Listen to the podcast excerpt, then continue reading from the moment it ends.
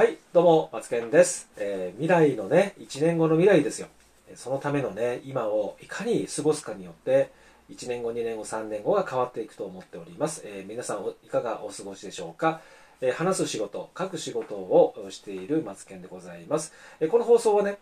一人ビジネスをしている方向けに配信している音声ラジオでございます。もちろん、えお勤めになられている方、通勤、お昼、ね、休憩中に聞いていただいている方、お散歩している間に聞いてくださっている方、様々だと思うんですけども、今日の放送は、えーいよいよ、えー月の2回目に、えーなる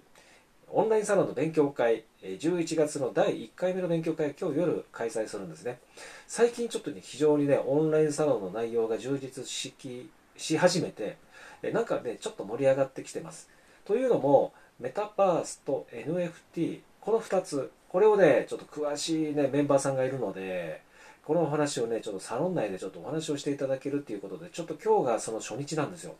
めちゃくちゃ楽しみで、NFT とは何ぞやとか、メタバースは何なのって、初めて聞いた方も中にメンバーさんの中にいらっしゃって、今日は本当に期待ね、あの、期待が大きい回になるんじゃないかなと思っていて、この、まあ、時間からね、結構私もちょっといろいろ勉強したり、ブログを書いたり、で自分で勉強したりとしてね、結構これ、あの、本当にもう聞いてくださってる方で、もう同じ感じだと思うんですけど、何かなんだかよくわかんないんだけど、なんかすごそうだなっていうぐらいでいいと思うんですよね。ということで、今日のオンラインサロンはそんなお話をちょっとしていきたいなと思っております。もちろんビジネス相談、ビジネスのコンサル、そういったお話もね、今日は同時にね、進行していこうかなと思っております。今日の放送は、ズバリ、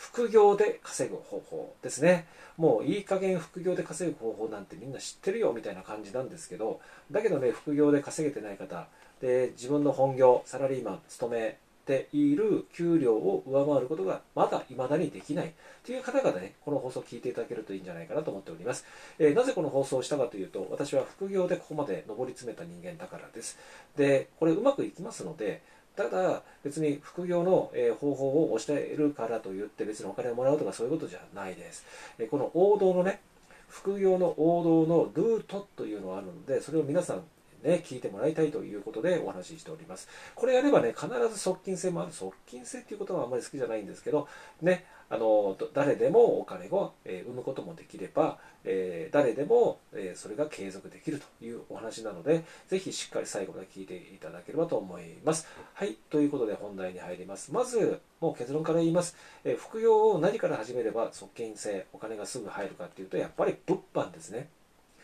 ヤフオク、メルカリ、もうこれでいいです。えーもうメルカリでいいですね。まず、不要品をメルカリで売る。で、売らないことには、えもう物販って始まらないので、仕入れるものも今、不要品しかないという方も、えー仕入れる必要は今、ないです。大丈夫です。まずは自分の部屋にあるものを使っていないもの、たくさんありますので、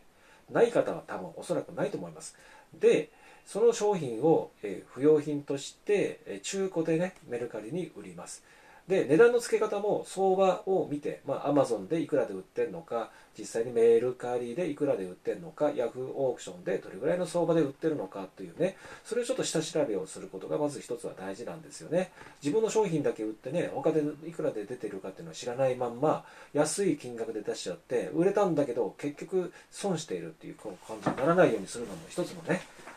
方法ですよね。そこで、えーやるうちに、だんだんだんだん不要品ってなくなってきますので、売れていくにつれてですね、そうすると、そこで初めて、あ、物がなくなると売れないんだなって、売るものがないと、これ、始まらないんだなっていう気持ちになるので、まあ、そこから仕入れ先を探すっていうことも、えーちょっと遅い感じがしますけど、いいんですよ、それで。不用品を販売しつつ仕入れ先を見つけるっていうことも最初のうちねこれしんどいんですよね自分があ不用品ってなくなったらもうビジネスこれ止まるんだなっていうこの気持ちここのマインドって結構大事なんですよ。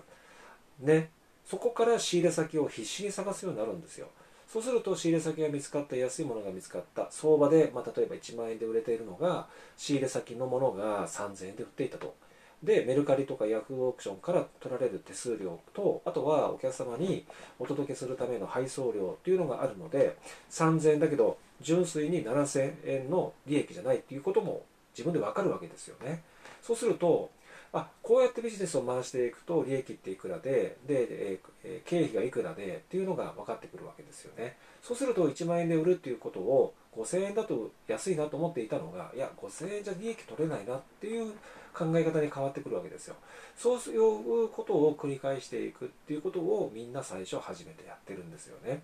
で月に、えー、売上げがね1万9000円だったとか、えー、4万8000円だったりとかえ今月はちょっと7000円しかなかったっていうことで少ないかや、えー、そこそこだったかまだまだ給料を超えられないなっていうのがそのさじ加減っていうのが自分で分かってきますのでそこが大事なんですよね。そうすることによってじゃあもっと頑張らないととかっていう考えになりますのででそこで、えー、繰り返して仕入れ先販売仕入れ先出品っていうことを繰り返してやっていきます。物販っていうのは大体こんな感じなんですよ。だけどえー、収入収益にはなりやすいですしでこれはもう誰でもできることなのでみんな今成功者だとかいろんなことをやってお金があるなとかっていろいろお話しされてる方って大体ほとんどの方って最初は不用品販売からされてる方って実は多いんですよね。でそうこうやっているうちに不用品は、えなかなかこれあの毎日毎日やってるのがちょっとしんどいなと思ってくると今度はどうするかというと月の売り上げが50万突破100万突破ってなってくるのでそうした時にそれどうやったらそういうふうになるんですかっていうふうに教えてくださいっていう人が出てきますのでその方に向けて教えていただけるような立場になる講師、ね、にそういうふうな情報配信をしていくことによって今までは繰り返し、えー、販売をね物販として仕入れ売り仕入れ売りの繰り返し作業をから今度は人に教えるっていう一つねステージをアップするということででそこでコンサルティングっていうことから、えー、今までに得たことのない、えーね、収益を、えー、生むことができるということをしていくんですね。これがまず一つの王道パターンなんですよね。なのでね